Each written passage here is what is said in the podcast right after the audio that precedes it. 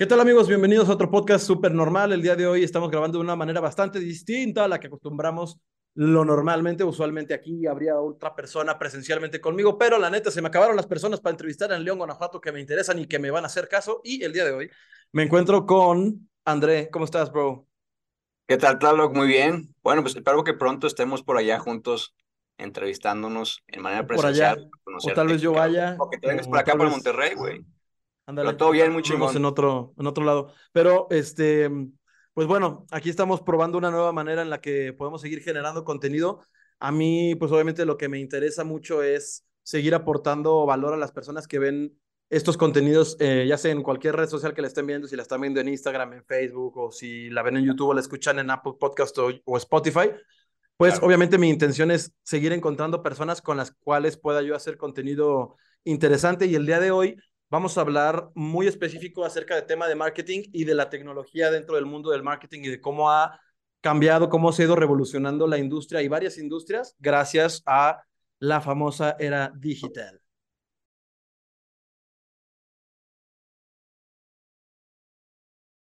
Pues muy bien, amigo André, ¿cómo, cómo te encuentras el día de hoy? ¿Cómo estás?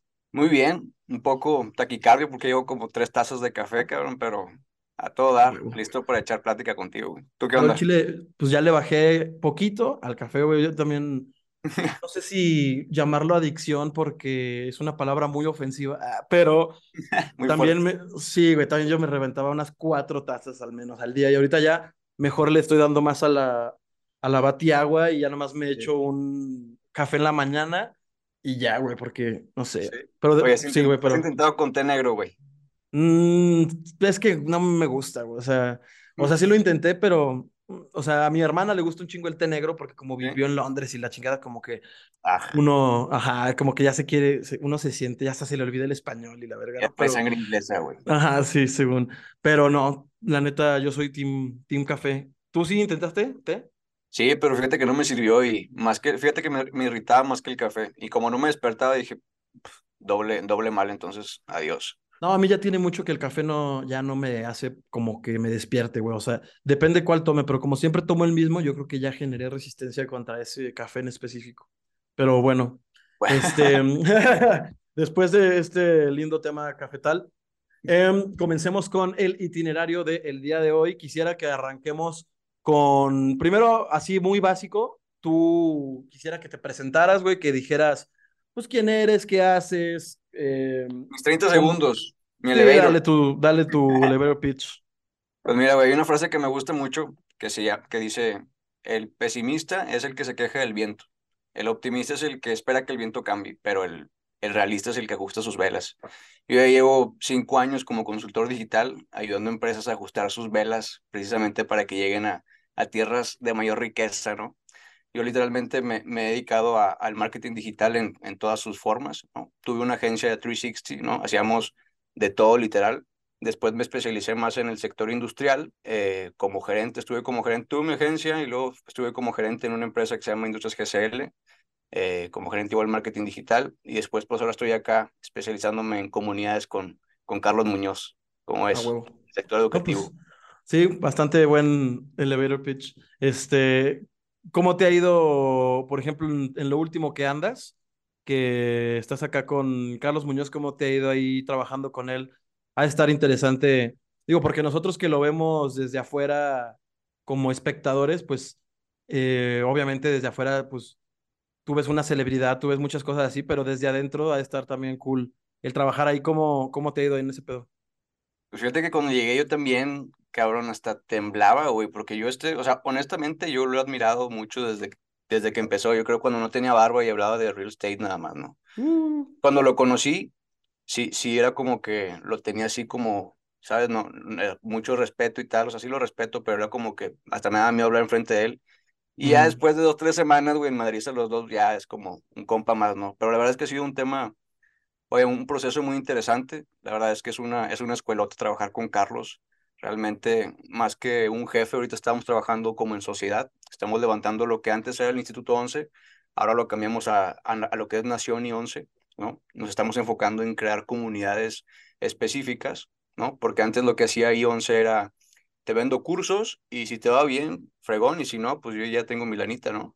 Pero lo que estamos haciendo es realmente llevar un acompañamiento, además del curso, un acompañamiento tanto con, digo, como es una comunidad, es un acompañamiento entre las mismas personas de la comunidad, que son de temas específicos, o eh, la mentoría con Carlos.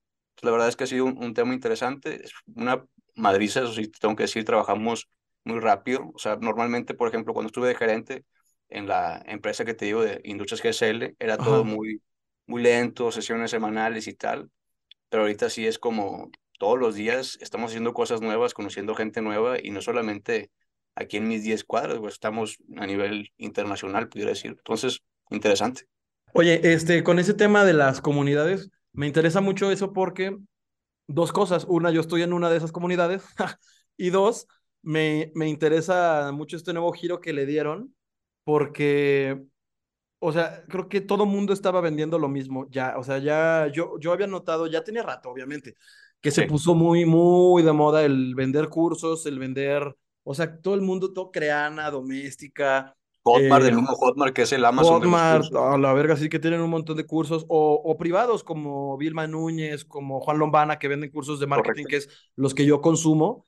Em, creo que ya estábamos muy enfrascados o atorados en el mismo producto, en la misma forma, y yo incluso, yo ya sentía que los cursos, a mí, a mí que yo ya tomé varios, o sea, que ya tomé buenos, varios, de hecho, uno de los cursos de Facebook Ads que tomé fue el de la fórmula Master Muñoz de, Facebook Ads.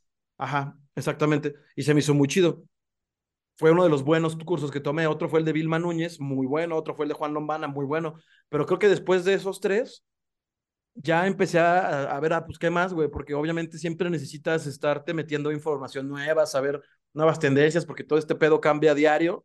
Diario. Y yo ya no sabía a qué más ¿A qué más meterme? Yo siempre he sido de estar dentro de algo como esto, de, nuevos cursos, nuevo conocimiento, y la neta yo ya no hallaba qué más. Ya tenía dos, un año, yo creo, dos años, que no invertía ni un peso en nada de, de entrenamiento o de capacitación online, porque ya se me hacía lo mismo, güey. O sea, me, todos los de Creana, todos los de Doméstica ya me los había aventado.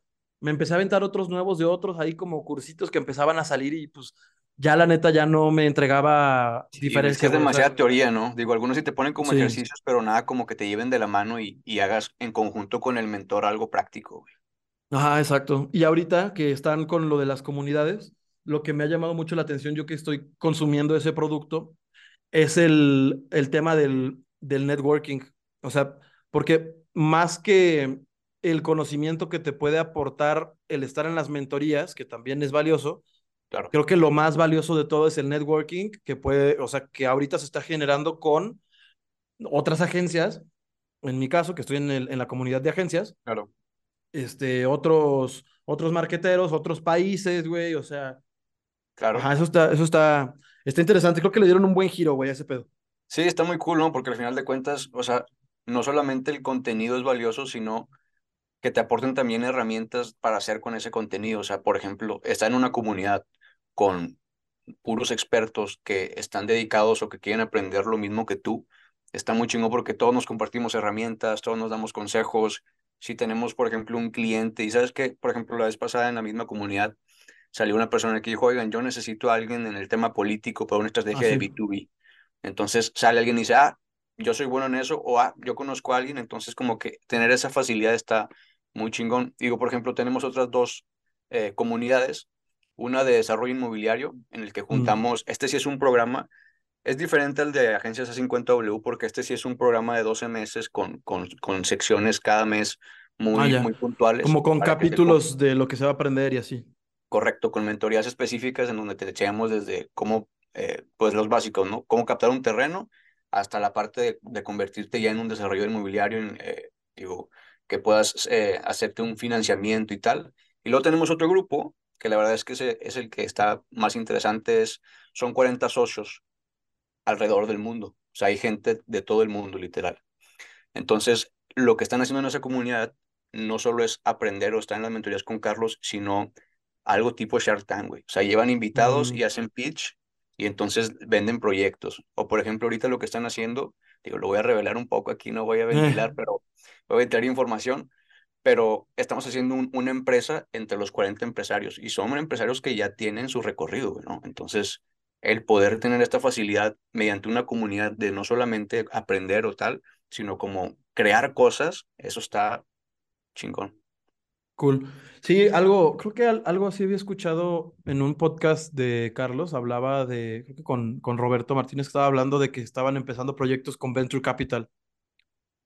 Y, y todo ese pedo. No se decía lo mismo, pero pues está, está interesante. Pero bueno, ahora, eh, yéndonos un poco más eh, al, al tema nuestro de, de marketing, digo, tú ahorita tienes, ajá, a lo, a lo un poco más técnico, tú ahorita estás en una, o sea, tú tienes tu agencia también, o sea, así como así como operas dentro de la, dentro de la, de la empresa con Carlos, ¿también tú tienes tu agencia o más bien ya tu, tu trabajo se convirtió a servicio para las empresas con Carlos? Sí, correcto. Es que de hecho, cuando llegué aquí con Carlos, él me propuso dos cosas. Me dijo, mira, güey, hay dos, hay dos propuestas que tengo para ti. Me dijo, por un lado, agarró una hojita literal y dibujó así un cuadrante. ¿no? Por un lado, hay un puesto de tráfico y tal, muy bien pagado y no sé qué. Y por el otro lado, hay una idea y hay una empresa que tenemos que crear desde cero. No hay empleo, o sea, no, no hay un sueldo. El sueldo está de la. Es una mierda, así me dijo. Y va a empezar, o sea, es un emprendimiento nuevo. Ajá. Ajá. Vamos a trabajar con, con. Desde cero y tal. ¿Qué quieres, no? Entonces ya le dije, no, pues yo quiero empezar a hacer una empresa. Y la madre, entonces me dijo, bueno, pero la condición es que pues, ya no estés con tu agencia porque te ocupo tiempo completo.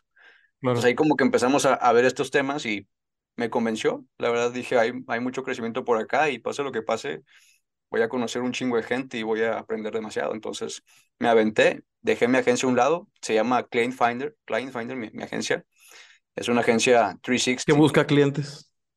Sí, literalmente. O sea, yo estaba, por eso le puse ese nombre. Sí, sí, sí, no te complicaste con el nombre. clientes, güey, sí, sí. O sea, huevo. Y tal. ¿Y esa agencia 360 qué servicios dabas? Los que, dan, los que dan todos. Sí. Ajá, ¿qué onda? Me estás albureando. O sea, el que da, no, no, no. O sea, los servicios que solemos ofrecer las agencias en general, ¿no? O sea, desde, desde un branding, desde un... Fíjate que yo, yo comenzaba con una consultoría, o sea, yo, a mí me gusta mucho meterme como a, las, a la membrana del negocio y decir, a ver, muéstrame tus números, qué está pasando, qué estás haciendo, dónde tú crees, ¿no? Porque a veces las empresas quieren saber qué necesitan, pero, o, quieren hacer algo que ellos quieren, o sea, pero no, no tienen bases, entonces yo me metí a la consultoría les hacía un estudio y luego le decía, mira, con base a lo que yo estoy viendo, tú necesitas esto, esto, esto y esto. Y todo lo que necesitaban yo lo aportaba. Obviamente habían temas, los temas de diseño, la verdad es que prefería tercerizarlos eh, con, una, con una empresa, una agencia que se llama Nova Creative Studio, son unos cracks. Diseño. Eh, pero, literalmente ofrecía todo, o sea, hacía, hacía páginas web, landing pages, funnels, estrategias B2B, redes sociales, eh, ads, Google, todo, pues todo, todo, el... Pues todos los servicios, exactamente. Cuando, digo, volviendo ahí, estando en tu mundo marquetero, eh, ¿cómo es algo con lo que yo batallo mucho? No batallo, pero con lo que, a lo que le doy mucho pensamiento y mucha prioridad, es a volver sencillo el marketing para el cliente.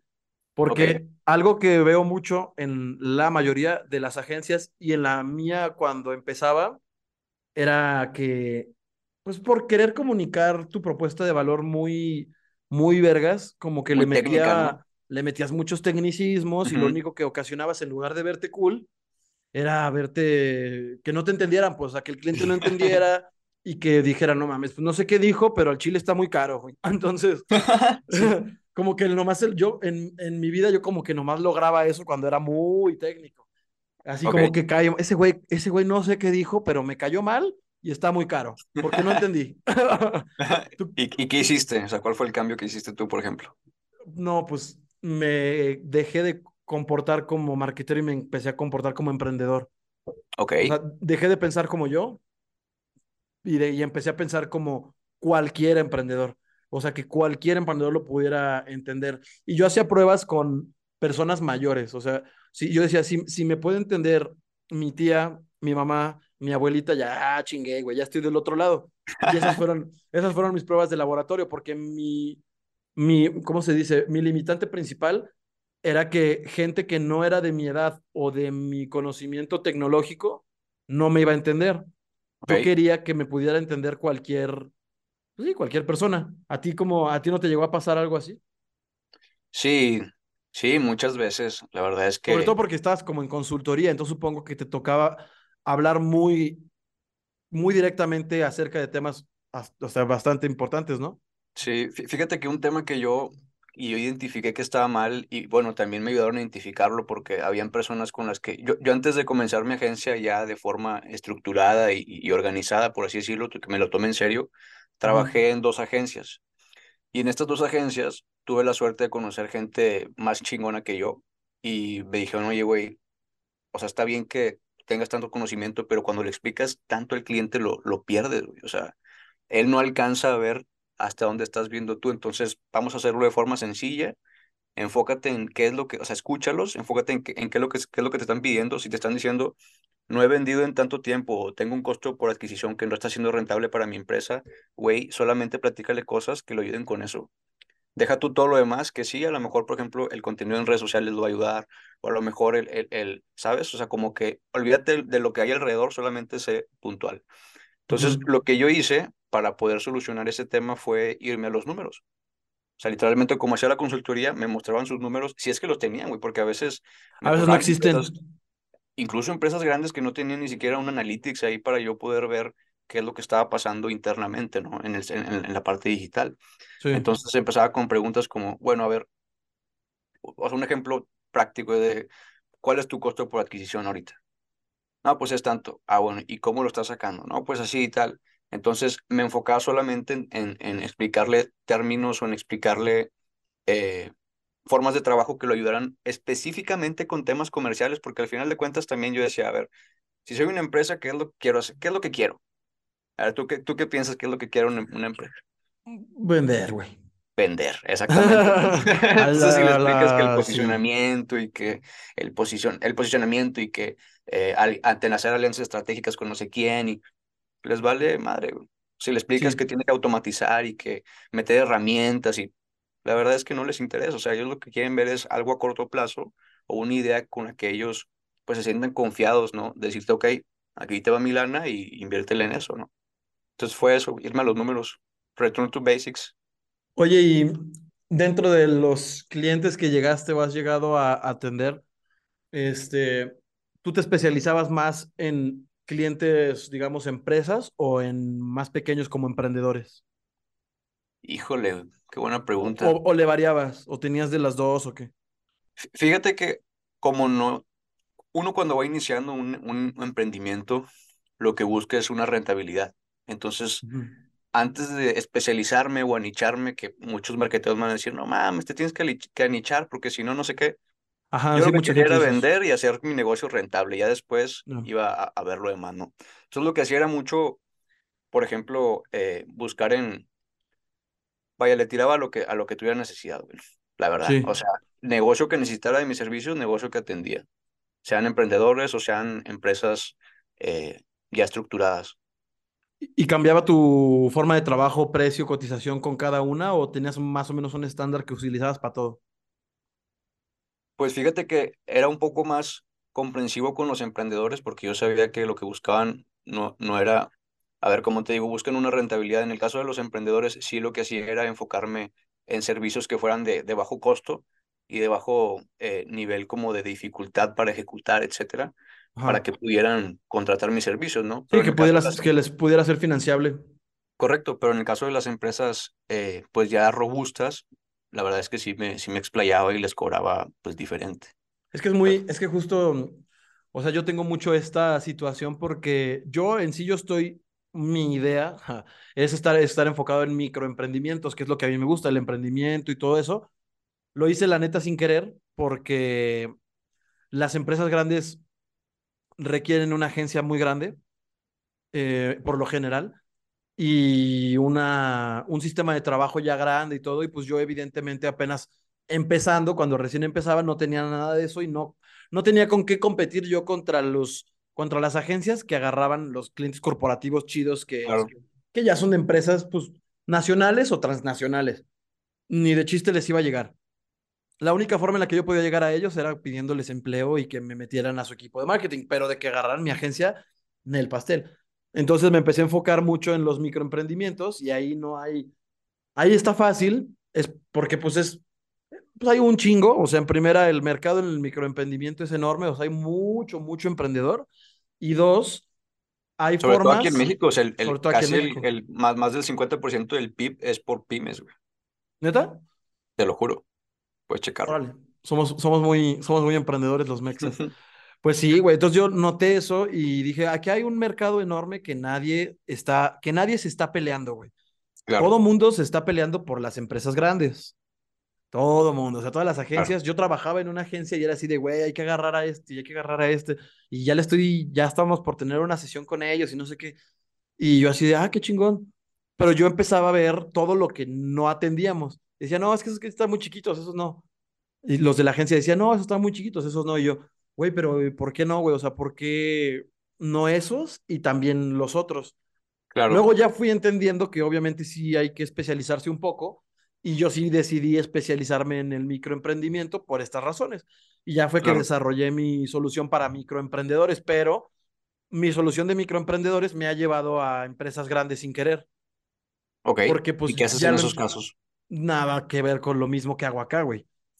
Nada que ver, porque cuando lo he, ya van dos veces que he intentado aplicar tal cual mi sistema como lo tengo para una empresa grande, no, no es suficiente, güey. O sea, no es un servicio suficiente para ellos. No importa si es barato, no les es suficiente y no les va a servir. O sea, necesitan más cosas, necesitan más campañas, necesitan más contenido, necesitan más diseño, necesitan sus presupuestos para inversión en ads no son de 3 mil al mes, güey, son de 30 o de 100 mil al mes. Ujú, obviamente necesitas meter muchas más herramientas, necesitas meter Claro, Google, neces- o sea, necesitas meter un putero de cosas que no le funciona a nadie con lo, a ninguna empresa con lo que yo estoy ofreciendo para microemprendimientos. Entonces ya empecé a separarlo. Y los clientes grandes que me han contactado por medio de mi plataforma me dicen, oye, pero veo ahí, lo, veo ahí el, tus precios y todo, pero eso qué incluye. Le digo, no, mira, ese que estás viendo ahí es un servicio muy distinto al que tú necesitas porque ya he trabajado con empresas grandes y con emprendimientos y tus necesidades son esta, esta, esta, esta, ¿sí o no? Y me dicen, sí. Ah, pero pues te no contactan, o sea, cuando están en tu, en tu plataforma lo que hacen es contactarte cuando se dan cuenta que es algo muy básico. O incluso después de contratar. Oh, O sea, porque a veces contratan porque se les hace bien barato, güey. O sea, ven el precio, dicen, nah, no mames, a huevo. Y ya lo contratan y ya se contactan conmigo y ya pues veo que su empresa es cierta empresa y ya les digo, güey, la neta es que este servicio es esto y esto. Pero yo creo que tú necesitas esto, esto, esto, esto, esto, ¿verdad? Y me dicen, Ujú, no, sí, la neta sí. Digo, entonces, cancélale ahí y te voy a cotizar otra cosa. Y ya, y es otra onda, y hay contratos y, y, y metas y su puche madre. O sea, ya es otro tratamiento por completo Sí. diferente que empecé a hacer. Porque antes, cuando no lo hacía de esa forma, atendía a los grandes con lo mismo y la neta lo único que pasaba es que, pues cancelaban, güey. No les funcionaba. Decían, no, güey, es que la neta no es lo que necesitamos. Y yo, verga. Güey, justo, justo eso me está pasando ahorita con el servicio de superagencias, que para dar un contexto a, a, a, Sí, a los demás, pues, superagencias lo que hicimos fue es un, es un concepto, como tenemos esta comunidad de, de, tenemos como treinta y tantas agencias en la comunidad, dijimos, bueno, pues vamos a hacer un servicio para darles clientes a las agencias que están dentro de la comunidad, pero vamos a ah, sí. juntar a las a cinco agencias, por ejemplo, eh, en uno, ¿no? O sea, damos un servicio y las cinco agencias trabajan al mismo tiempo. Pero los leads que nos están llegando son leads muy variados, ¿no? Porque ahorita lo estamos haciendo todo orgánico con, con las historias de Carlos, ¿no? Entonces, por ejemplo, hay videollamadas en las que entro y encajan perfecto, o sea, es un emprendedor que va empezando y encaja perfecto con el, con el servicio como que estamos como Sí, el que, el que se armó. Ajá. Pero hay unos que me, me topo y, y digo, es que esto no te va a servir, o sea, Sí, esto no es para ti, brother. Te voy a buscar exacto. mejor una, una agencia o dos agencias o tres agencias, pero que realmente se especialicen en lo que tú necesitas ahorita, o sea, esto no te va a funcionar. Sí, correcto. Sobre todo con el tema de B2B, porque por ejemplo, la semana pasada, ahí en el grupo de la, en la comunidad, pues ahí en el, en el chat, en el Discord, escribí, justo me estaba escribiendo, me está contactando un cliente mío que él es agente inmobiliario y a él, con él perfecto llevo, o sea, a él le funciona bien mi servicio, pues ese güey bien mi servicio, el que yo ofrezco para emprendedores. Pero le estaban ofreciendo la gerencia en una empresa grande de logística eh, internacional, obviamente, en el sector automotriz. Y me dice, güey, ¿tú no le haces a, a eso también? Le digo, nah, la neta, la neta, ahí sí, no, porque yo en el B2B jamás me le he movido gran cosa.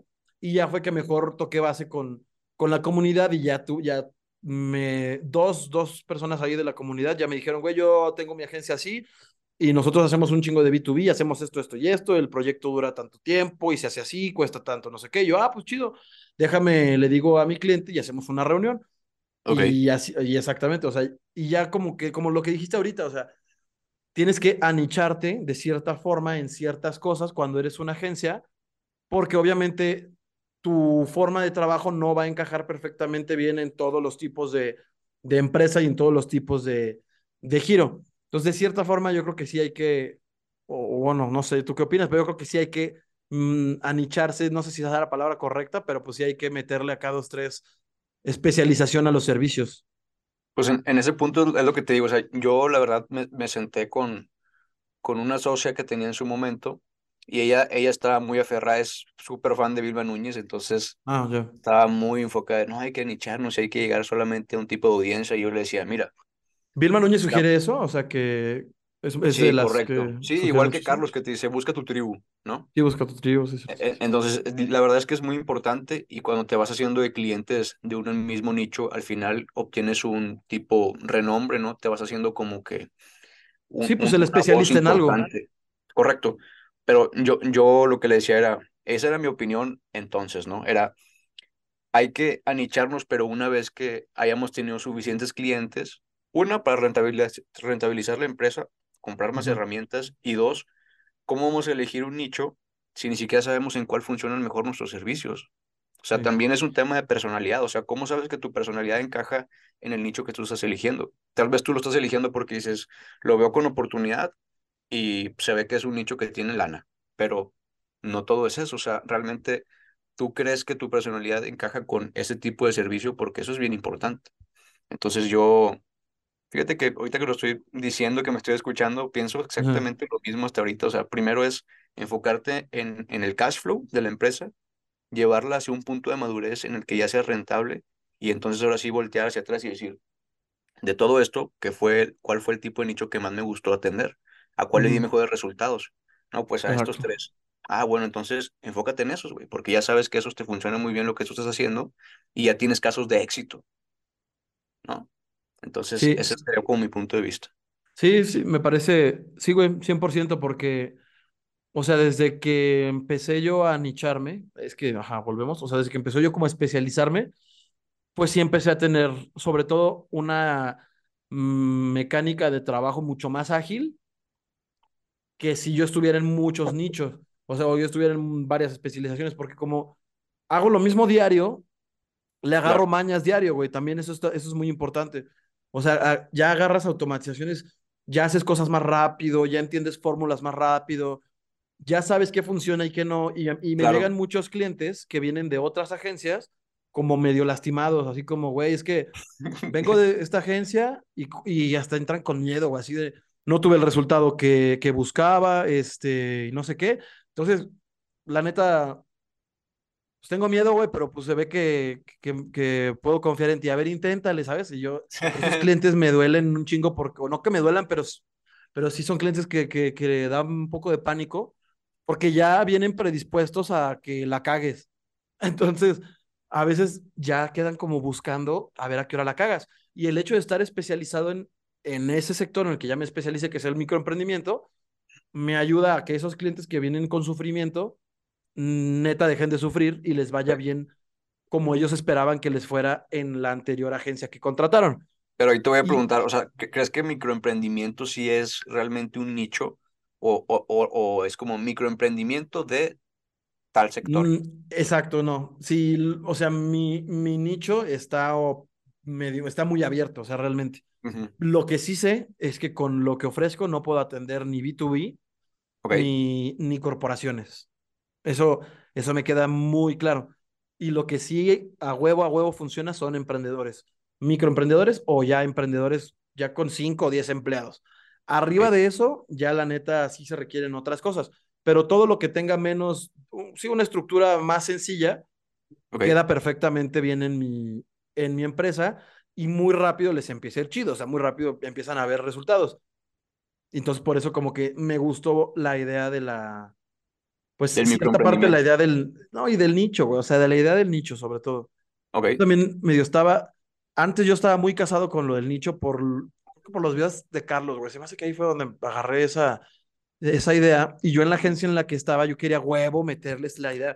No, culeros, vámonos a hacer nicho, vámonos por puro inmobiliario, vámonos por puro inmobiliario, vámonos por... porque eran nuestra, nuestros mejores clientes y teníamos un servicio muy chido con los agentes inmobiliarios, de que teníamos un mini call center, nos llegaban los leads, los perfilábamos, nosotros concretábamos las citas y nos daban comisiones de venta. O sea, al Chile teníamos un muy buen sistema con los inmobiliarios y yo dije, güey, ¿por qué no hacemos eso y buscamos lo mismo? Y nadie, nadie me hizo caso, no logré, era muy joven y muy imbécil para que me hicieran el caso suficiente y no me, no, no jaló. Pero digo, creo que qué bueno que no jaló porque de todos modos, ahora que ya lo he vivido, creo que un nicho tan, tan específico, así tan específico, tampoco es tan bueno. Sí, no, no.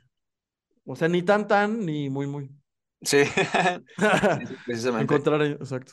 Bien, algo más de lo que me gustaría hablar ahora es de la oportunidad que tenemos en esta era digital de poder expandir como nuestro mercado sin moverse de ubicación geográfica. Porque, por ejemplo, yo que empecé con el podcast y así, pues varios compas me han dicho así de, güey, ¿por qué no te mueves a Ciudad de México o, o a Guadalajara o a alguna ciudad más interesante donde puedas seguir encontrando gente con quien hacer contenido? Y yo así de, güey, la neta, no quiero, güey. O sea, qué hueva moverme de mi ciudad. Yo vivo en, en León, en León. Guanajuato, y no me gustaría irme. Sí me gustaría, así por gustarme, yo me iría, pero a Cancún, güey, o a Manzanillo, güey. Yo me iría a la playa, güey, no.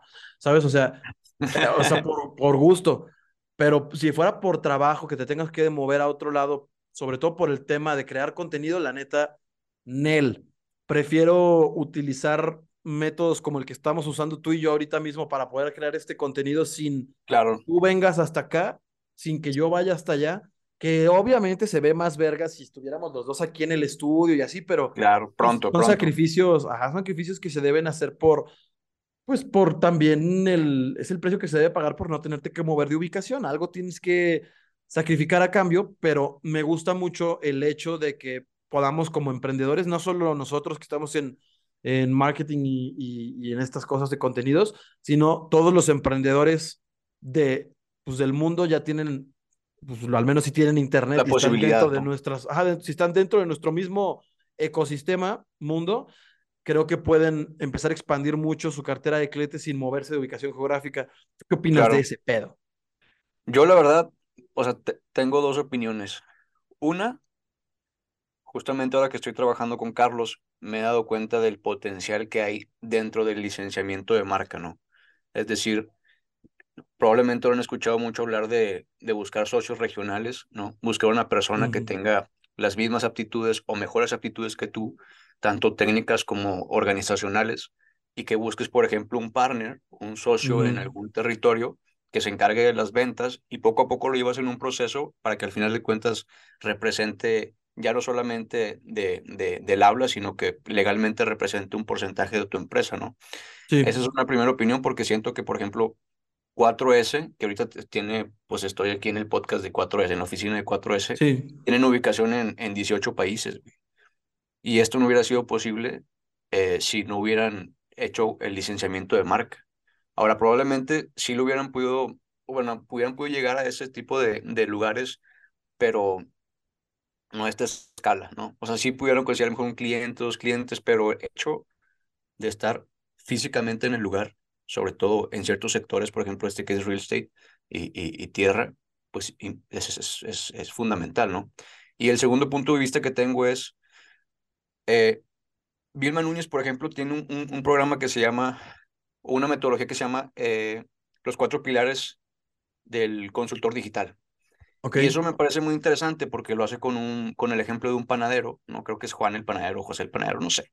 Pero total, el punto es que lo que dice es que, mira, tú lo que puedes hacer para, para tener como eh, este negocio en bits y no en, en átomos es, el, pues tienes la panadería, ¿no? Entonces tú vendes el pan normalmente pero también puedes hacer cursos de cómo vender el pan, Ajá, de, sí. de cómo hacer el pan y luego cursos para panaderos.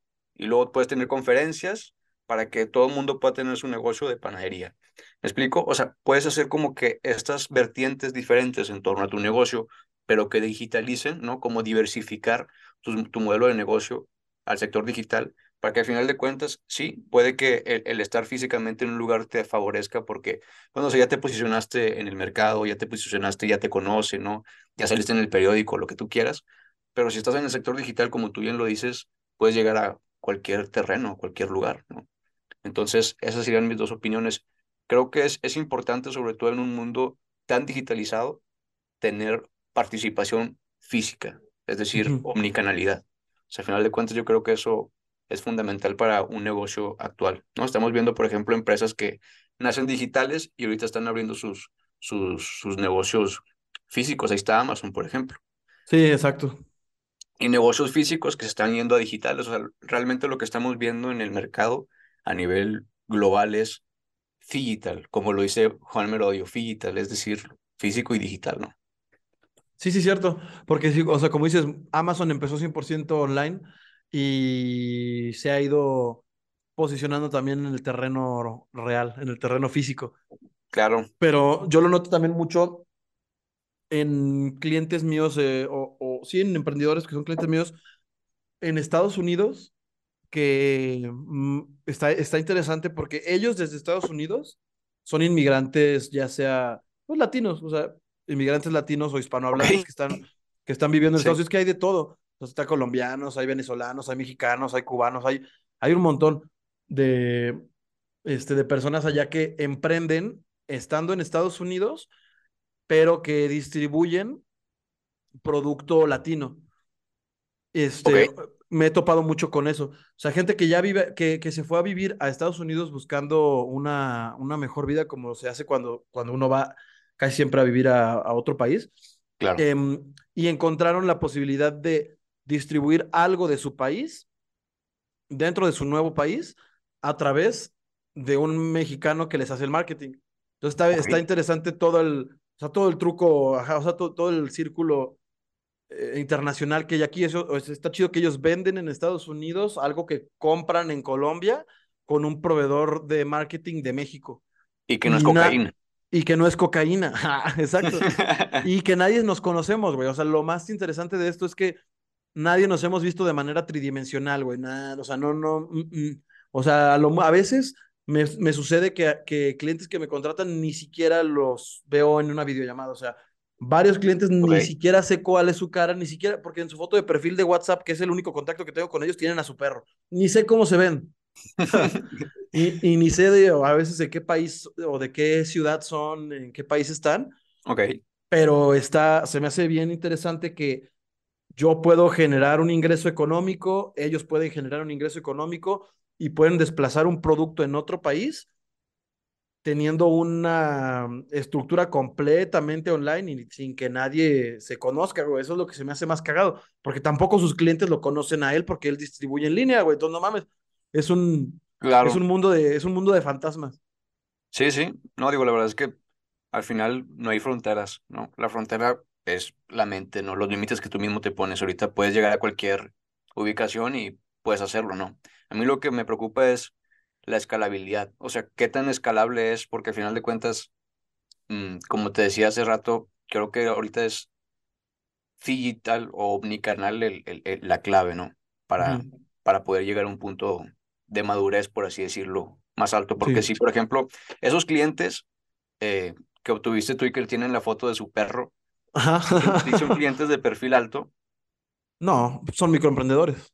entonces necesitarías mucho volumen para poder escalar, por así decirlo, a un... a- Obvio, obvio. ajá.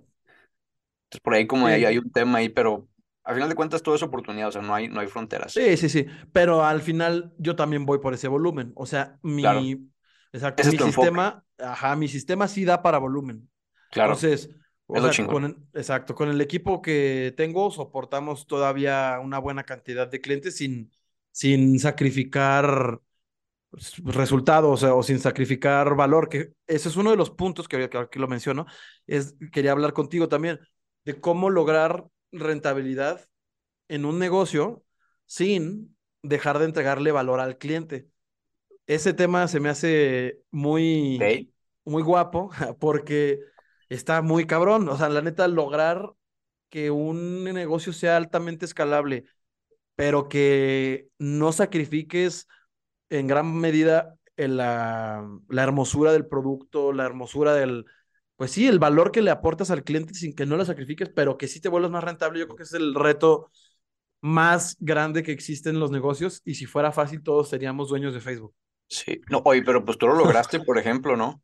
O sea, sí, pero, la verdad es que tú claro, eres el único ejemplo que se me viene a la mente, güey. O sea, tú das resultados y realmente no es como que estés haciendo un traje a la medida. Es decir, el valor como quiera está, pero no estás haciendo un traje a la medida, o sea, no estás sacrificando la rentabilidad, pero pues vaya, estás... Tampoco, ah, no, sí, yo no sacrifico ni el producto, o sea, no sacrifico ni el valor al cliente, ni sacrifico mi rentabilidad, pero sí, sacrifico, sí sacrificas precio, por ejemplo. O sea, no, no puedo cobrar ni a vergazos lo mismo que cobran muchos otros, porque ahí ya no, ya el cliente ya no, ya no es bueno para el cliente ahí. Ahí ya sacrificaría el valor del cliente. Si, si yo le, subo demasiado el precio, ya mm, se rompe ciertas cosas.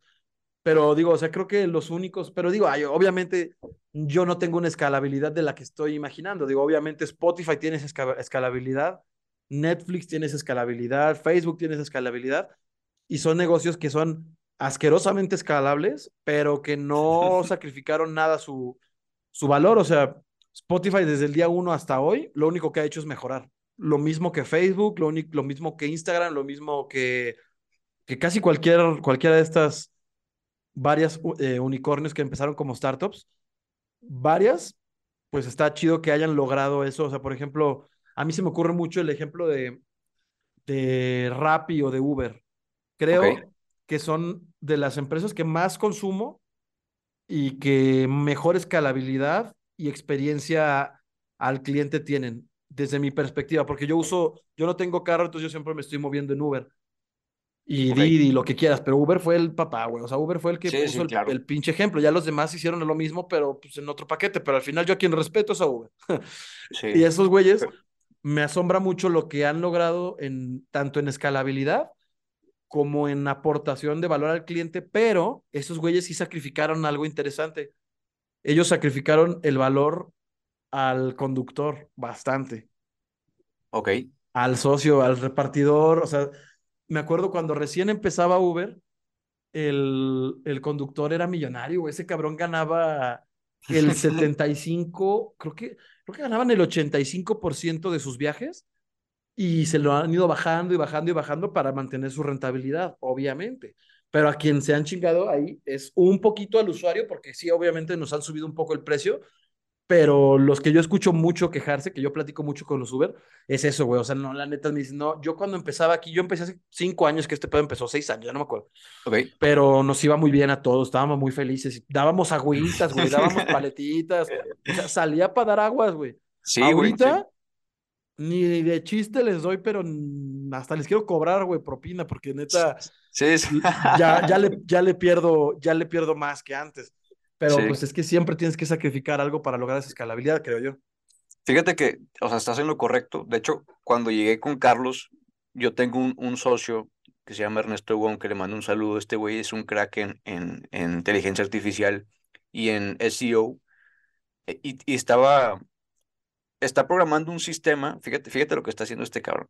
Está programando un sistema para que tú, por ejemplo, como emprendedor, llegues y digas, no sé, yo tengo una empresa de tour, tengo una agencia de turismo, güey, y no tengo nada. Soy emprendedor y estoy en ceros. Tú llegas con Ernesto, le dices, quiero eh, le das información, por ejemplo, quiero, soy una agencia de, turismo y no tengo página, no tengo cuenta de ads, no, tengo logo, no tengo ta, ta, ta, ta, todo eso. Mete esas necesidades en una inteligencia artificial y la inteligencia artificial te crea todo, güey. Página web, estructura, SEO, anuncios, prueba anuncios por ti, te dice cuáles anuncios este, generan mejor. O sea, es una locura. Entonces yo llegué todo emocionado, ¿no? Todo y todo. Y llegué con Carlos y le digo, oye, güey, antes de que digas algo, tengo un proyecto que te puede interesar porque sé que estás metido en, en temas de, de inteligencia artificial. Se va a dar cuenta. Entonces ya le cuento todo este rollo y me dice, es que ese pedo necesitas primero sacrificar inversión eh, para que funcione. Y luego me dijo, te voy a explicar. Entonces me dice, hay dos tipos de empresa.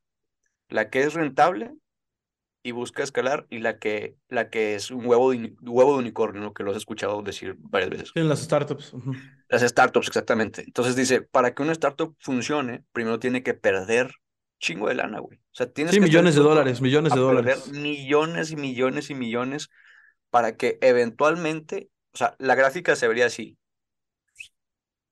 Pero si es este, rentable, pues la gráfica se ve lineal, ¿no? Sí, como por ejemplo, una agencia, Ajá, por ejemplo, nosotros, una agencia de marketing digital, es un negocio rentable, o sea, que desde el día uno comienza siendo rentable, ¿no? Porque básicamente lo puedes hacer sin dinero. Pero un negocio como Uber, como Amazon, como todos estos, primero tuvieron Kavak, por ejemplo, primero tienen que perder dinero, perdiendo dinero, pero sin, sin, sin dejar de lado el valor, ni dejar de lado al cliente, ni nada de eso. Sí, es pura pérdida de capital y para que eventualmente tú confíes, ¿no? Literalmente te entregas a los planes de Dios y dices, en algún momento esto tiene que irse hacia arriba, güey. Entonces, está, está cañón. Yo estuve, mi último empleo, fue el último que tuve, eh, yo estuve en una aceleradora de startups. Yo me dedicaba a marketing de startups. Era, era lo, que, lo que hacía todos los días durante unos dos años me aventé ahí haciendo marketing para startups y me, me, me mamó el modelo. O sea, dije, güey, qué pedos están locos estos güeyes. Y es gente bien loca, güey. La neta, el startup, pero es gente rara, güey. Es gente como que. No mames, no, neta, no le tienen miedo a nada de esos güeyes porque el trabajo del CEO, por ejemplo, el trabajo del CEO de una de las startups, que era la que más estaba pegando, ese güey, su trabajo prácticamente consistía en pedir feria, güey, pedir dinero. O sea, ir a fondos, ir a fondos, ir a fondos, ir a fondos. Pues haz de cuenta que la estructura, es, la estructura funciona de esta forma. Hay tres pilares importantes. El pilar uno es la tecnología, el dos son las finanzas y el tres es la adquisición de clientes. Okay. Esos tres pilares son los que sostienen a todas las startups, la que, la que se te antoje.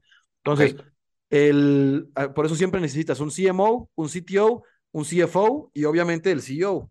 Claro, o sea, entonces el, el que está encargado de las finanzas, ese cabrón se encarga de que el dinero que entre se utilice de la forma correcta para que lo perdamos en menos tiempo y nos dé lo que estamos buscando, porque se va a perder.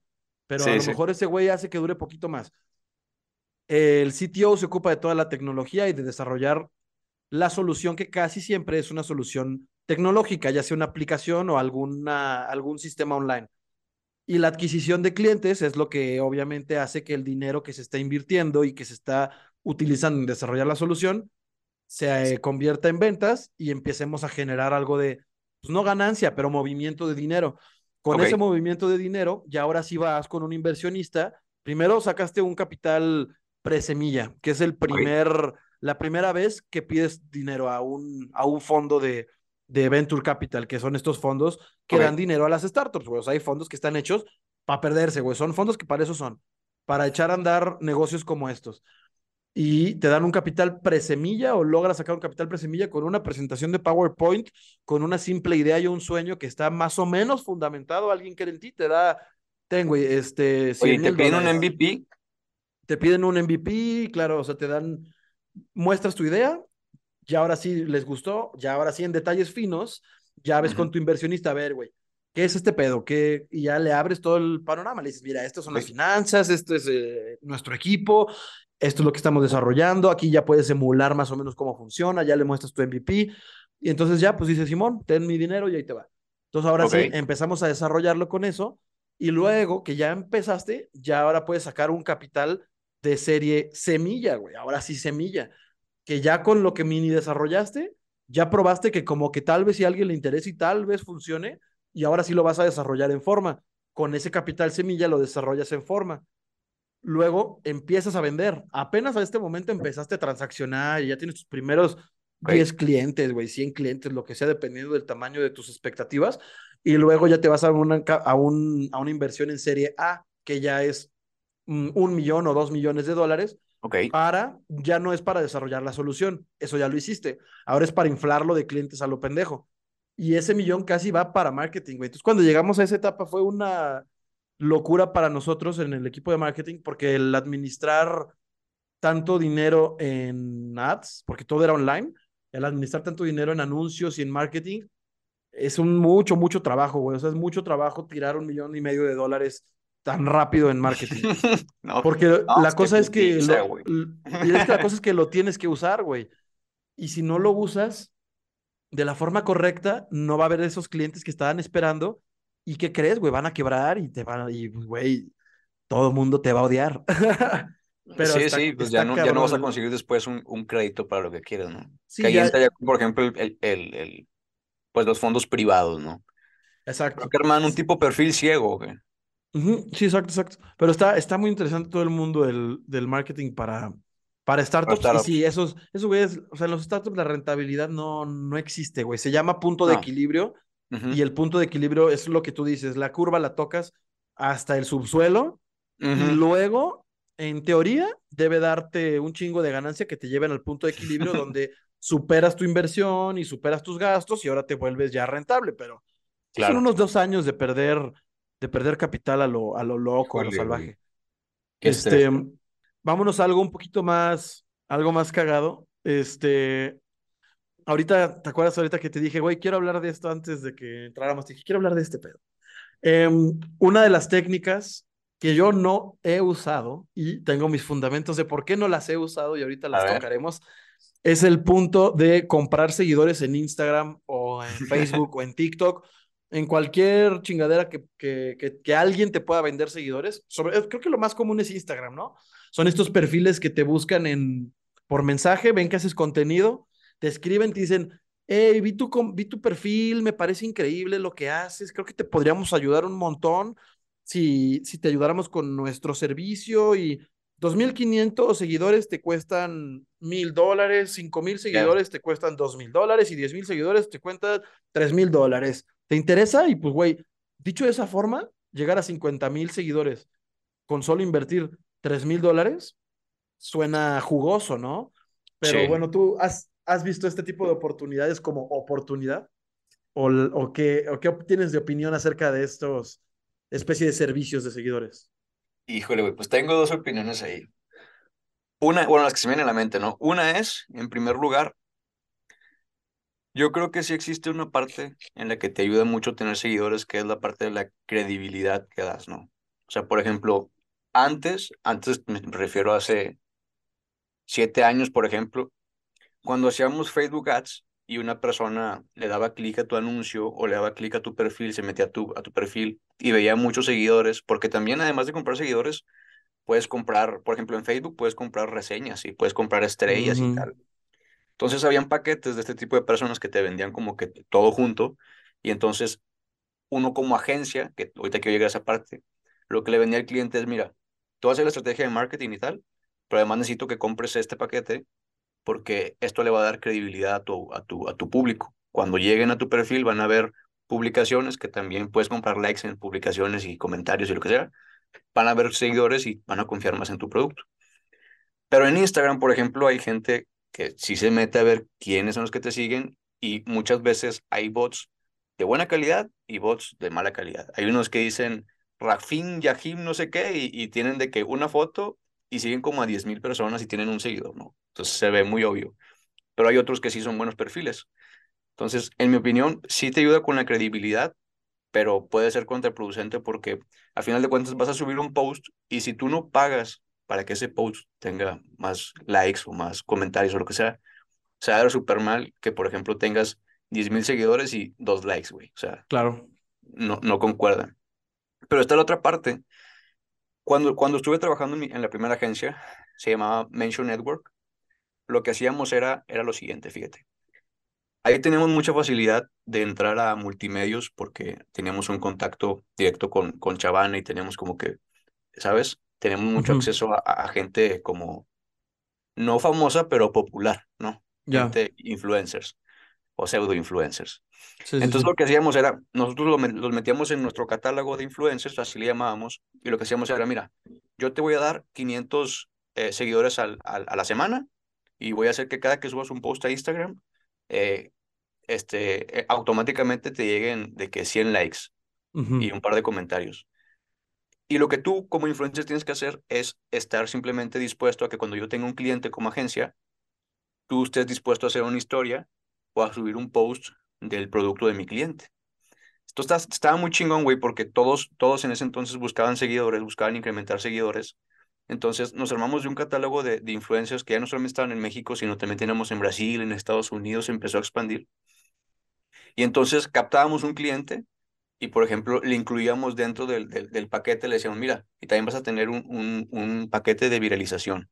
Entonces le decíamos, en este paquete de viralización que cuesta, no sé, es un paquete basic, vienen, eh, no sé, 100 influencers de todo México, ¿no? Y si, es de, y si es de un estado en específico, te vamos a buscar solamente ese estado.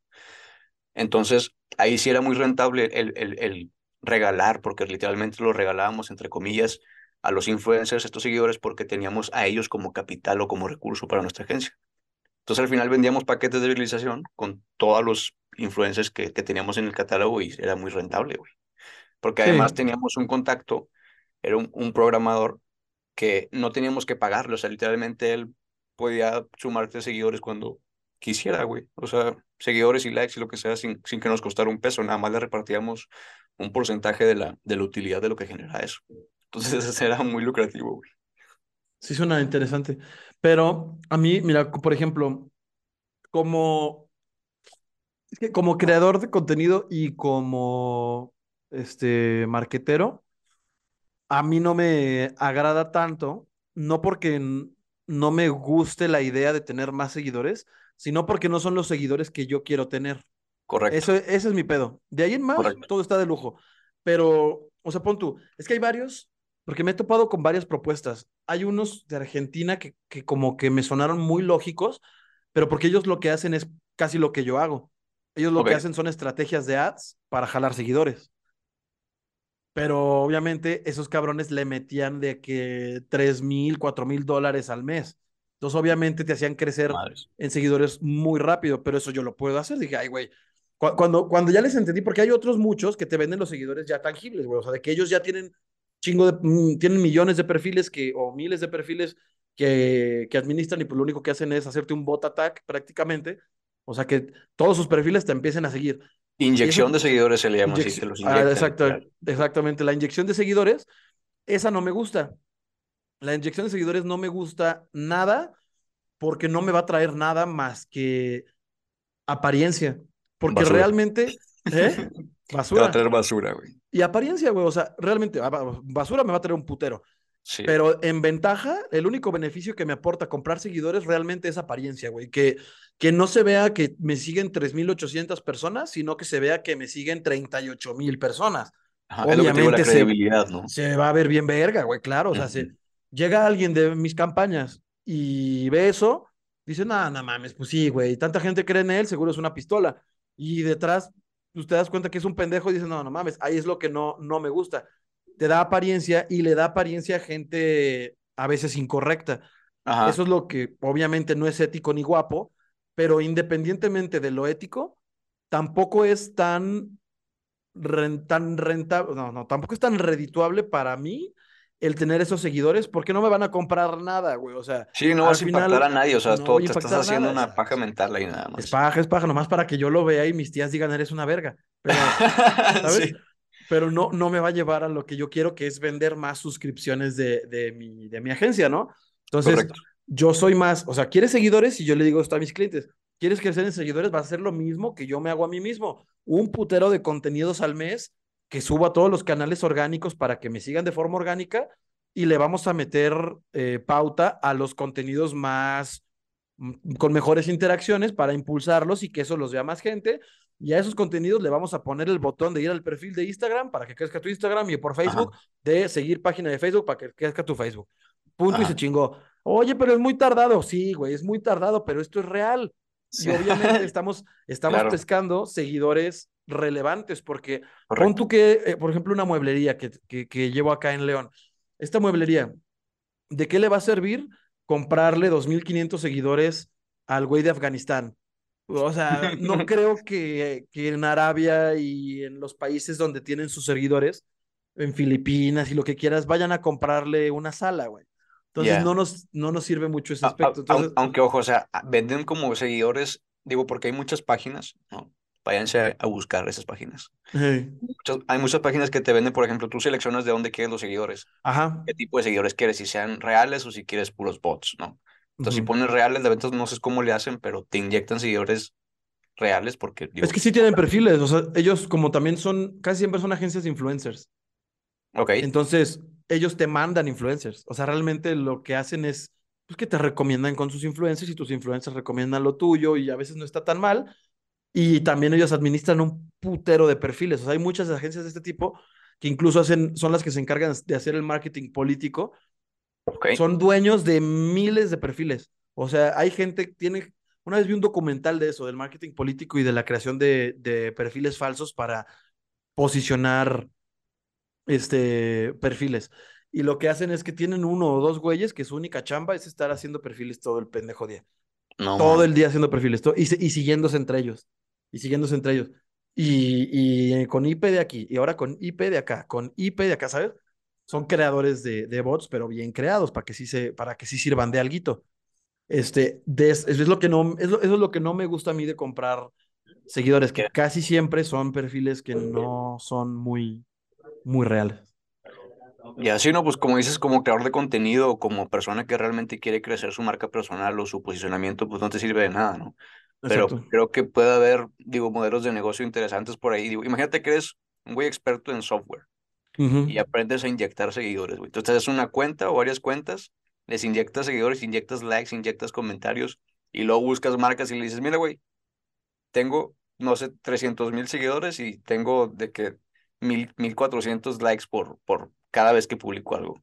Y, y que todo sea falso, ¿sabes? Y como que engañarlos de cierta forma. Digo, está mal éticamente, pero puede ser un modelo. Sí, pues sí, sí, al final sí es un modelillo ahí de, de negocio interesante. Este, mira, hay otro tema que quería tocar contigo. Esto A ya es un poquito más acerca del, de la forma de trabajo diaria. Em, varios de mis clientes y seguidores obviamente están muy interesados en, en temas tecnológicos, informáticos y todo eso, Porque varios pues obviamente manejan negocios online. Este, ¿qué plataformas usas tú en tu trabajo diario o técnicas, güey? Puede ser técnicas o plataformas. En tu trabajo diario para volver más automático tu trabajo diario. Am, para proyectos uso Notion, que ahora está Mm, muy de moda. sí, Obviamente toda Notion. la, toda la suite de Google. Mm, Trello, por ejemplo, también me gusta para como tablero de, de trabajo, inclusive como, como CRM. He utilizado Trello, incluso he vendido Trello como si fuera un CRM, eh, pero sobre todo para automatizar Zapier. Zapier es lo que más utilizo Mm, para, para automatizar como flujos, automatizar tareas o tal. Eh, utilizo también Typeform, por ejemplo. También puedes hacer algunas automatizaciones ahí para captar clientes. Eh, ¿qué más? Chatfuel, por ejemplo, para los chatbots, etcétera. En, en Zapier, ¿qué automatizas? En Zapier, pues mira, he automatizado flujos con lo de Facebook para captación de leads, es lo que más hago. Ajá, Sí, de hecho, esos son los que, los que redirijo al Trello para hacerlo como un tipo CRM, exacto. ¿no? Y les vendes como que un sistemita ahí a, a un empre- De hecho, eso para los emprendedores, tú que, trabajas con Sí. ellos es súper útil, güey. ¿Se los Lo echó? uso con los agentes inmobiliarios. Ok, sí, ta- tal cual a Trello.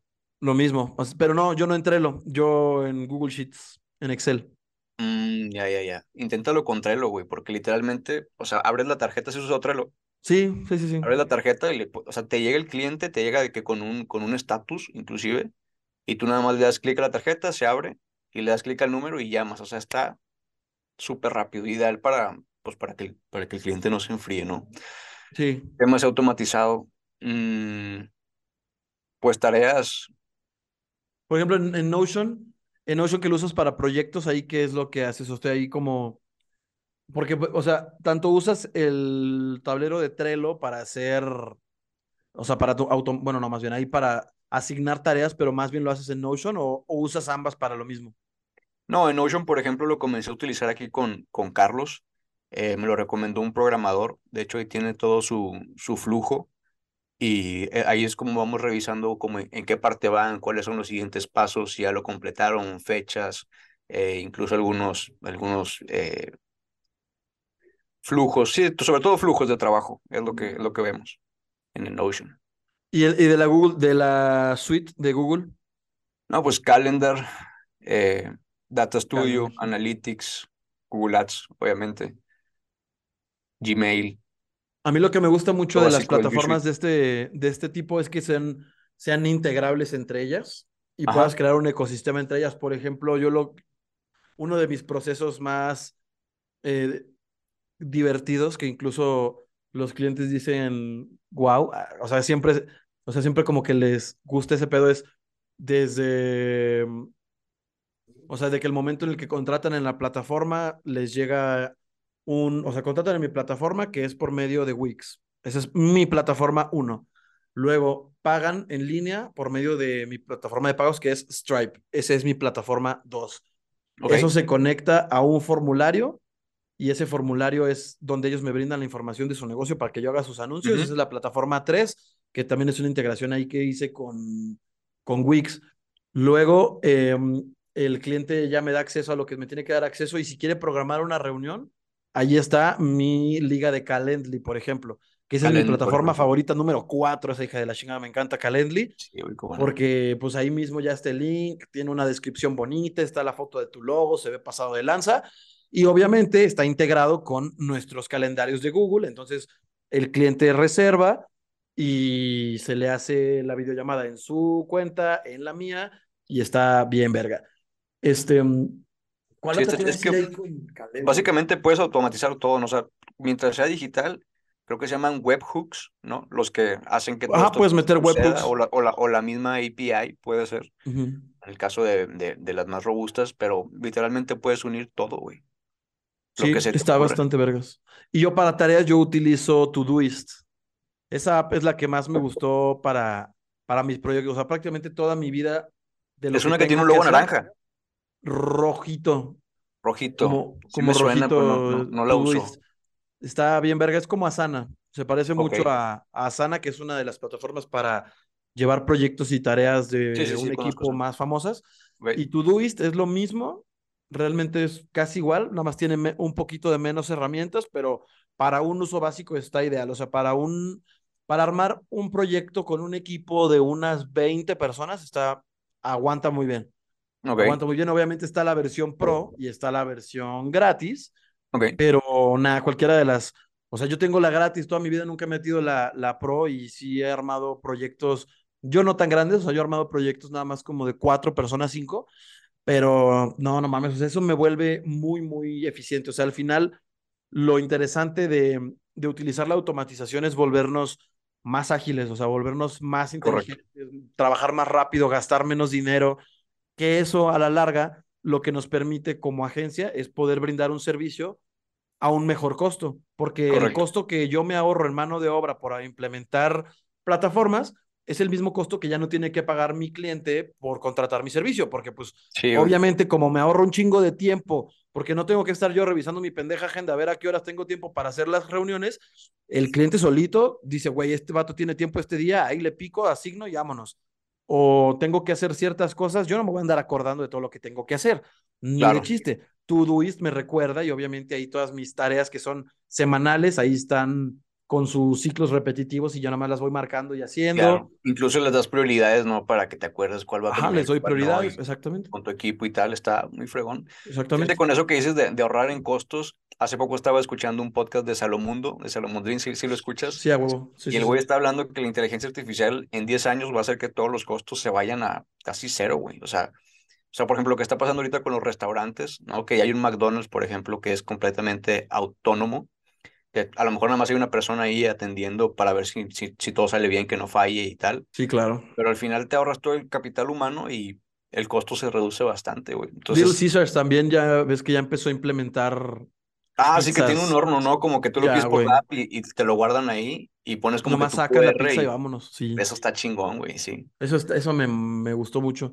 Cuando vi, empecé a ver los, lo empecé a ver los espectaculares en la calle, así de una nueva forma de pedir tu pizza. Yo así de, ¿qué será esa mamada? Y luego ya que lo vi en acción dije, ¡oh, la verga, qué bien! Está chingón, güey. Y pues una de las herramientas que me faltó, pues es Shopify. Te decía, cuando trabajaba en Industrias GSL, es un sector industrial completamente, venden herramientas equipo industrial, y comenzamos en Magento, o comenzaron en Magento, nada más que como, como era una aplicación que tenían como, no tenían la versión premium, ¿no? Entonces había como mucha, mucha necesidad de que hubiera un programador detrás y tuviera que estar haciendo modificaciones como muy puntuales y meterse al código y tal. Lo que hicimos fue mudarnos a, a Shopify y no, y fue revolucionario literalmente. O sea, de, estar facturando, por ejemplo, la empresa digitalmente hablando, y estoy invirtiendo 100 mil pesos de, de, pauta mensual, estar, estar hablando de, de, vender, fíjate, estamos en pérdida 50 mil pesos a lo mucho, se vendía mensualmente, y pasar, cuando pasamos a Shopify, al tercer mes, ya estaba cayendo un millón mensual. Entonces fue un cambio completamente disruptivo, se pudiera decir, porque también el sector industrial está muy, muy abandonado. Entonces, metimos muchas automatizaciones, metimos como personalizaciones y tal.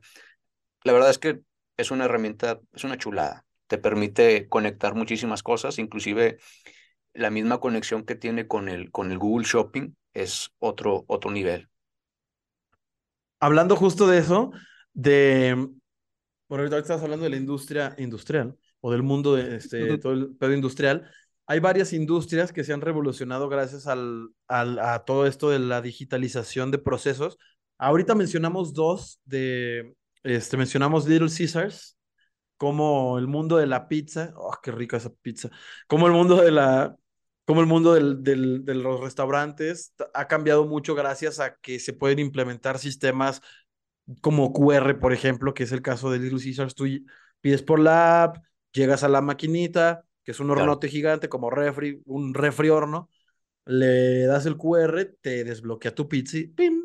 te da tu pizzita y adiós, adiós cajero, adiós pizzero, o sea, ya nada más está pues la gente de cocina atrás que está metiendo pizzas y pizzas y pizzas, pero te ahorraste todos los cajeros. Creo que pasó lo mismo, eh, o sea, este ejemplo me gusta mucho ponerlo en el mundo de la, del, de cómo se revolucionan las industrias. El cajero automático antes obviamente era un güey. o sea, el cajero automático que hoy tú vas y te da dinero y sale y te imprime tus, tus billetes, antes ese era un vato, güey, era un cajero. es que lo que no sabes es que hay un vato adentro del cajero. Hay un güey adentro del cajero, exacto. Nomás le pusieron esa seguridad para que no lo asalten, pero realmente es un güey. pero, güey, en, en ese momento, cuando entró el cajero automático, se revolucionó, cabrón, la forma en la que ese proceso en particular se hacía, que casi siempre la digitalización reemplaza procesos repetitivos. Correcto. Como es el cajero automático, como lo es el cajero de las pizzas, y no me acuerdo qué otro mencionamos. Bueno, ahorita que acabas de pues mencionar. todos los procesos digitales que normalmente son repetitivos, ¿no? Como eso que acabas de mencionar tú, de, de, la tienda en línea, en el momento en el que metieron tienda en línea, que metieron Shopify, sus ventas pasaron de ser de 50 mil mensuales a ser un millón en no mucho tiempo, güey. Eso está. Tres meses, literalmente. no mames, eso está. Qué, qué chingón ser esos güeyes, la neta. o sea. Es una, es una chulada. Y, ¿Qué otra industria por ejemplo, que.? Ah, bueno, dime, dime, dime. Sí, sí, no, no, está bien. Digo, yo las dos, las dos industrias que tengo así como más palpables son una la industria de la cocina en el, en el sentido del dark kitchen, ya ves que se puso mucho de moda, inclusive el Mr. Beast que hizo un chingo de dark kitchens y el vato la rompió y ahorita le han querido comprar eh, la cadena por un chorro de lana y, y no la suelta. O sea, pues literalmente dice que vale como 10 billones o no sé cuánto dice el loco ese. Eh, es una cosa que revolucionó completamente todo. Yo creo que a raíz de pandemia no me acuerdo si ya existía el, concepto, pero a raíz de pandemia como que se fortaleció, ¿no? Como que tuvo una penetración todavía más dura. O sea, la gente le dejó de dar miedo. Sí, sí, sí. Se vio obligada a dejarle de dar miedo a la digitalización.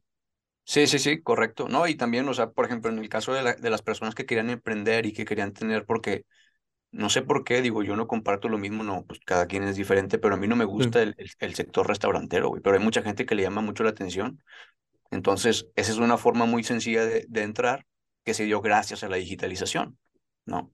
Que puedes estar cocinando desde tu casa, ¿no? Literalmente haces, no sé, pones un puesto de comidas caseras, te haces un loguito, te registras en Didi Food y en Uber Eats y lo que sea, en Rappi y a darle, ¿no? Sí. está, está fregón. Me acuerdo en la pandemia cuando recién empezaba, yo vivía, tenía unos roomies y esos güeyes estaban así de, güey, hay que hacer hacer hamburguesas, güey, hay que hacer hot dogs y las vendemos así nosotros, güey, por WhatsApp, güey, así. Porque veían que yo estaba en estos pedos acá como de marketing. Me dice, güey, ¿por qué no hacemos un negocio juntos, güey? Y nos ponemos a cocinar aquí. Porque todos los días después de que yo acababa de trabajar, prendíamos el asador y nos poníamos a hacer hamburguesas. Y fue así de, güey, ¿por qué, no hacemos este pedo? Al Chile no lo hicimos porque ese güey no quiso. Ese güey al final le dio hueva, pero a lo mejor y nos hubiéramos convertido en algo, en un, algo interesante en esa época, nos hubiera ido bien. No había forma en, la que nos fuera mal, porque yo sabía hacer ads, teníamos una moto, teníamos un carro, teníamos el asador y no teníamos nada que hacer, güey. O sea, iba a pegar. Qué chulada. Todos los factores. otra industria que creo que también se revolucionó, o no que se revolucionó, pero que incluso nació fue el mundo del, bueno, no nació, pero se puso cabrón, fue el mundo del delivery.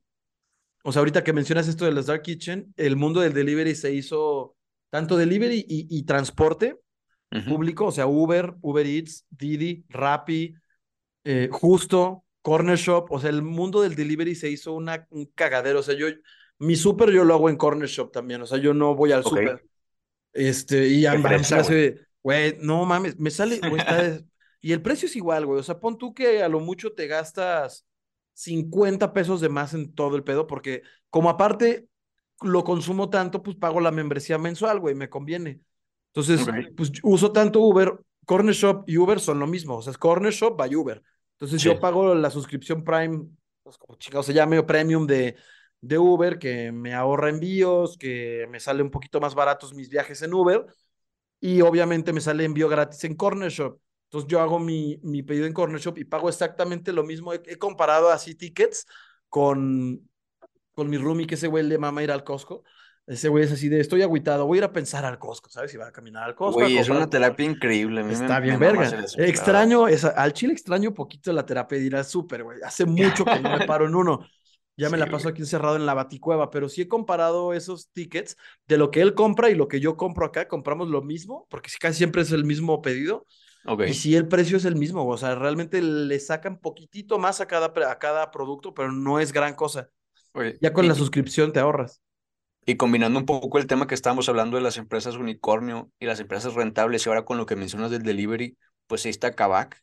Yo creo que Kavak, por ejemplo, es un otro ejemplo eh, interesante porque literalmente es delivery de autos, ¿no? ¿Cuándo te ibas a imaginar que ver un delivery de autos. ¿no? Y te lo llevan a tu casa, ¿no? O sea, sí te llega a tu casa sí, el literalmente. Yo creo que ni Ford, cabrón, se imaginó todo este, este tema. O sea, está muy cañón. Y la verdad, digo, un ejemplo palpable es obviamente el, el sector industrial que te comento. O sea, el sector industrial ahorita, hay una empresa mexicana que le está metiendo también mucho a la parte de que es otro, otro, otra cosa que se puso mucho de moda, que es el dropshipping. O sea, mm. el hecho de tú poder hacer un negocio un e-commerce sin necesidad de tener el producto, sino conectando tu tienda con un API al almacén de otro, de otro negocio o conectándolo a una tienda que ya está en Amazon, ¿no sabes? Entonces, nada más literalmente montas la tienda, le metes ads y no tienes que tener el producto. Entonces, eso es algo que, eh, o sea, viéndolo desde el lado comercial, es lo mejor que puedes hacer. no inviertes en el producto y todo es ganancia, literal, solamente pagas un par de cuotas y listo. Sí, güey, eso, eso, está muy, muy interesante y yo creo que son cosas que incluso las empresas tradicionales viven con un constante miedo porque obviamente si tú todavía operas, o sea, si, si tu empresa es muy vieja y muy grande y opera de forma muy tradicional, hacer un cambio a lo online a veces es que está muy cabrón también, güey. O sea, para nosotros que no tenemos, o sea, para nosotros no hay pedo, o sea, pues vamos naciendo, o sea, no somos algo muy enorme y estamos empezando desde el inicio con tecnología.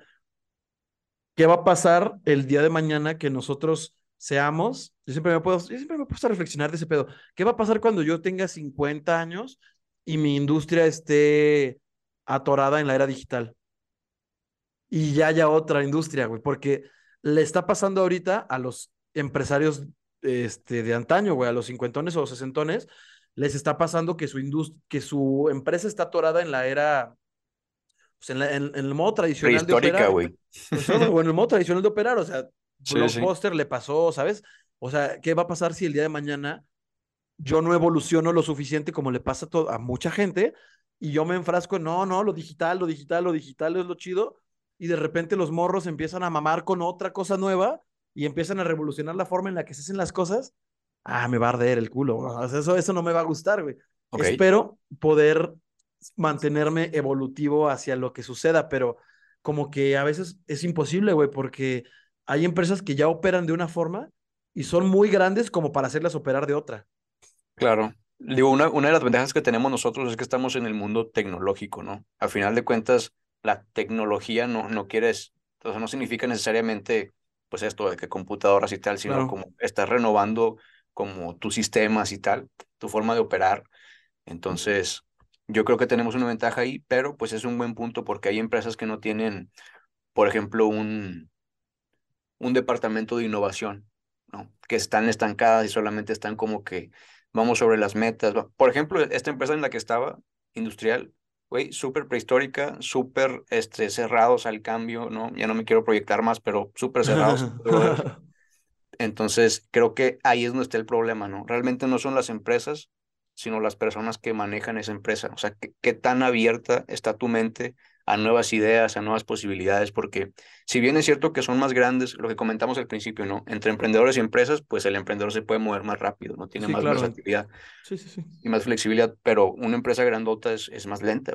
Sin embargo, si tienes un departamento que todo el tiempo está viendo hacia adelante, o tú como CEO estás viendo todo el tiempo hacia adelante, que realmente es lo que tienes que hacer, nunca te va a comer.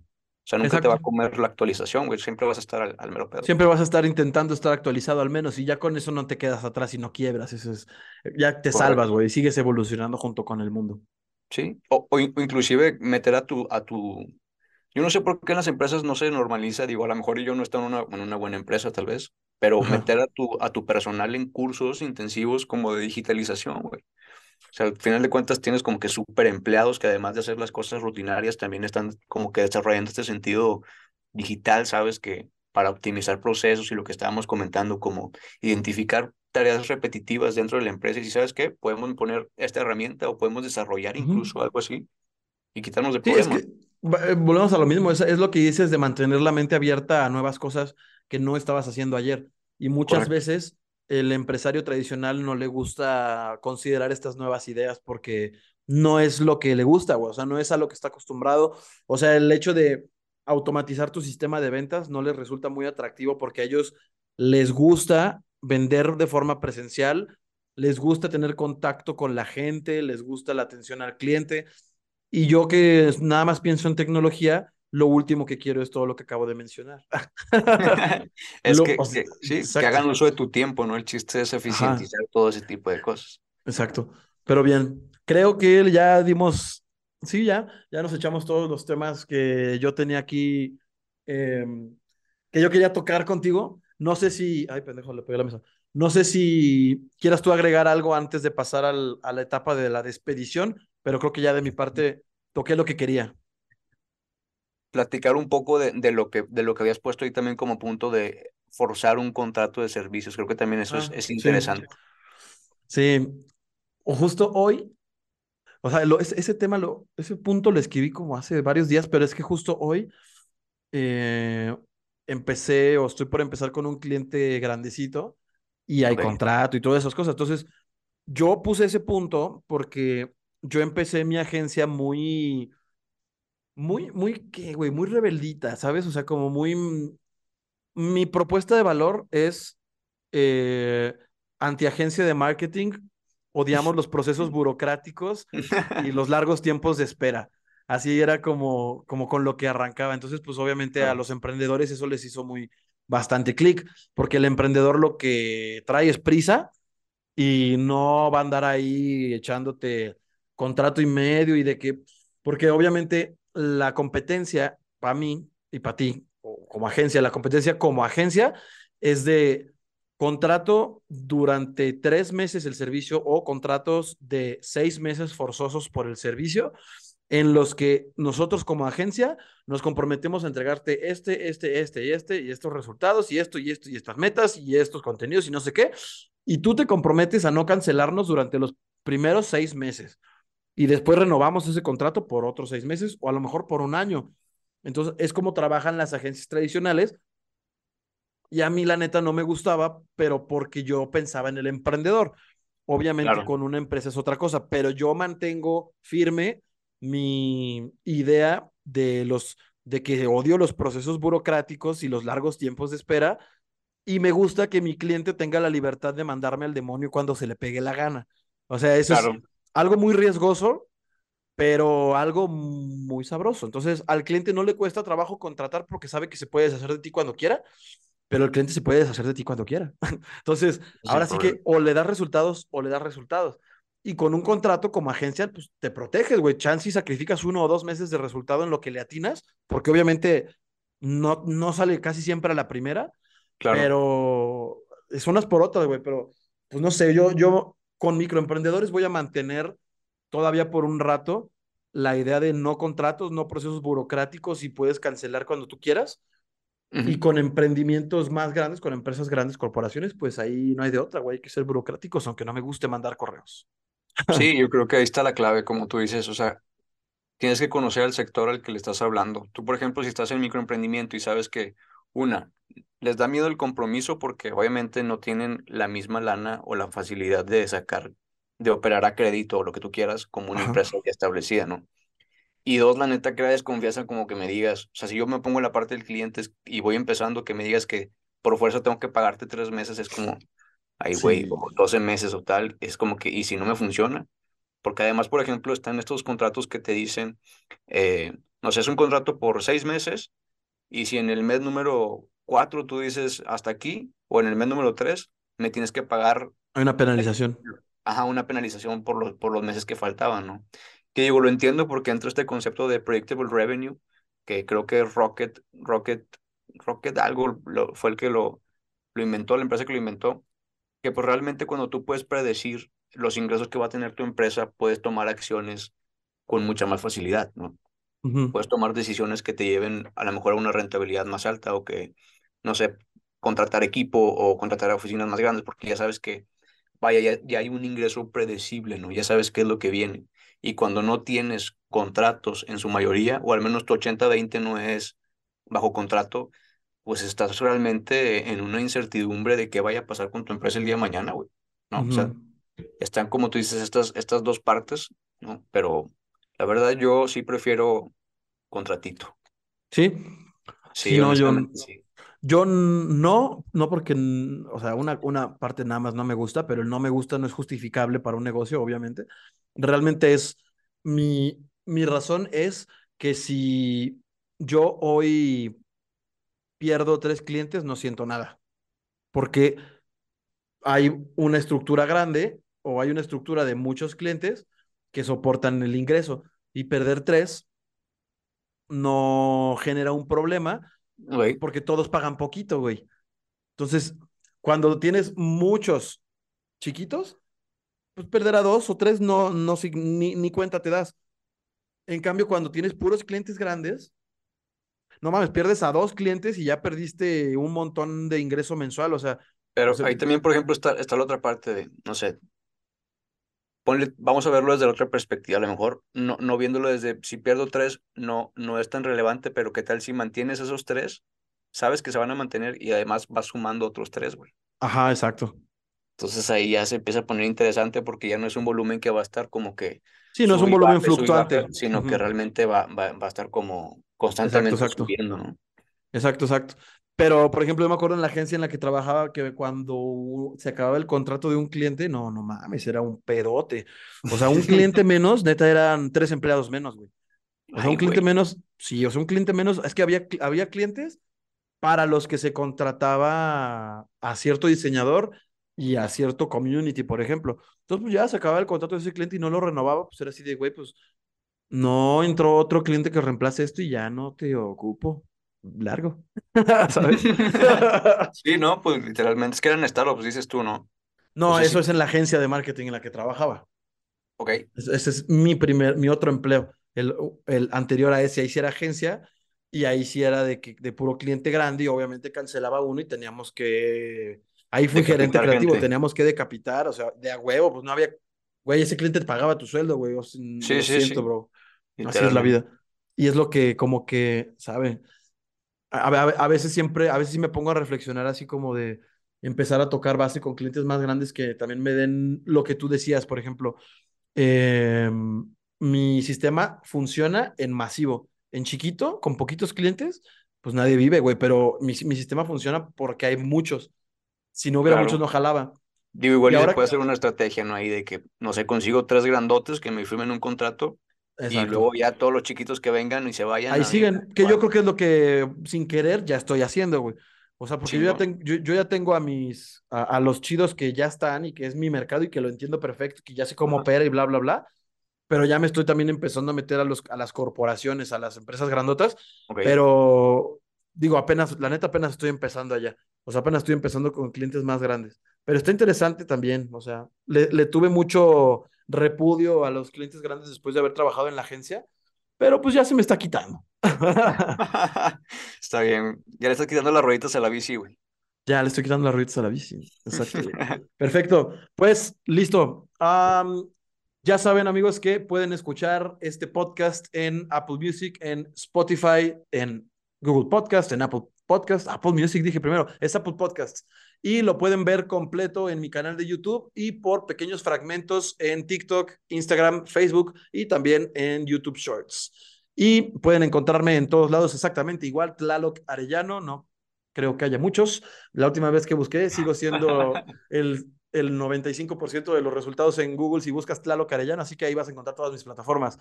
¿Tú cómo te podemos encontrar, mi buen André? Ahí me pueden encontrar eh, en Instagram, sobre todo, guion bajo andré.castillo. Ahí me pueden encontrar, pueden mandarme un mensajito. Si tienen algo de qué hablar, yo encantado. Cool. Eh, ¿No estás en más redes, no va? Puro Insta. Tú mueves No, puro Insta. puro Insta, sí, puro Instagram, pero digo, también quiero empezar en, en TikTok ahora aplicando el ejemplo Tlaloc, a ver cómo me va por allá. A, a crear conteniditos. Correcto. Y pues ojalá que me vuelvas a invitar, cabrón. La verdad disfruté mucho de la plática. Se disfruta, está muy rico platicar con gente que, que hable el mismo lenguaje que tú, que viva lo mismo que estás viviendo tú y que te aporte más otra perspectiva. La verdad, pues muchas gracias por el espacio. No, pues a Vaya, ti, ya a ver si el siguiente lo hacemos aquí en la Baticueva o, O te allá vienes en para la- 4S. en 4S o allá en 4S, Claro, exactamente. claro. Pues a huevo. Pues listo, amigo. Pues entonces ahí nos vemos y Excelente. un gusto platicar contigo. Nos Vale, vemos en el siguiente capítulo. See you later. Bye. Bye.